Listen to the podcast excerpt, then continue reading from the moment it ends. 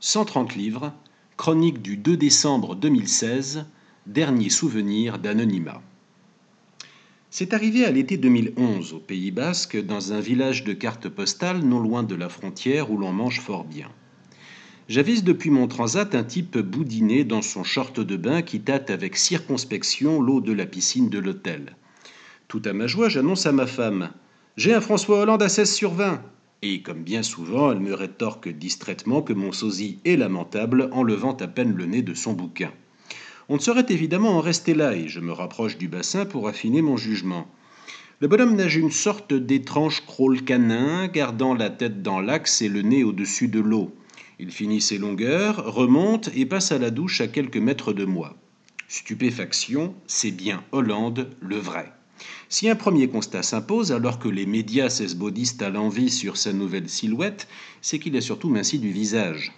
Et le voilà qui se rassoit à côté d'une avenante femme blonde. Enivré par la victoire, je retourne auprès de mon épouse. C'est bien lui, c'est François, tu fais moi la maline, etc. Après quoi, il importe naturellement de les regarder de plus près, lui et sa bonne amie. Or, dix minutes plus tard, ils rangent leurs affaires et rentrent vers l'hôtel. Nous laissons donc passer une vingtaine de secondes pour les filer tels les ninjas. Ils font une pause touchante devant le jardin potager pour admirer trois plants de tomates et autant de touffes d'herbes aromatiques. J'en profite pour détailler la compagne. Elle porte une robe longue d'été en coton bleu qui lui sied remarquablement, et je dois reconnaître que tout échevelée et luisante d'ambre solaire, elle inspire aisément le vacancier rêveur.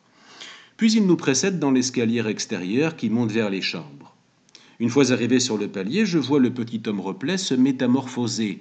Il se retourne pour tenir la porte à ma femme tout en nous décochant le sourire lumineux du potentat local en pleine fête de la patate. Nous les suivons dans le couloir, ils s'arrêtent à leur porte, et c'est en les doublant que j'ai la chance d'entendre ces mots historiques du futur septième président de la Cinquième République. Euh, t'as la clé?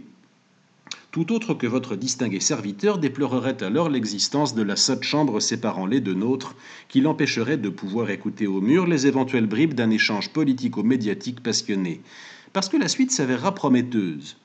Au dîner, on s'efforce de choisir une table assurant une bonne vision périphérique sur le restaurant, et cinq minutes plus tard, le couple normal fait son entrée.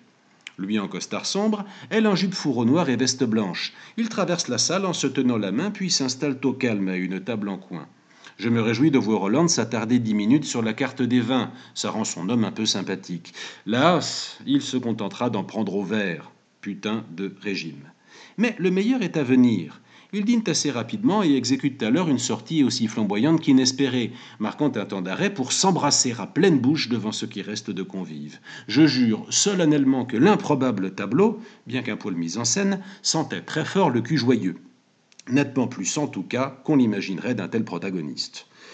On trouvera certes plus croustillant dans le récit fait par Robert Greenfield de la tournée américaine des Rolling Stones en 1972, mais à la vue du Richard II écrasé par la solennité de son improbable abdication télévisée d'hier soir, je me suis demandé si l'hédoniste haussien de 2011, en son dernier été d'anonymat relatif, aurait vraiment signé pour devenir cet homme-là.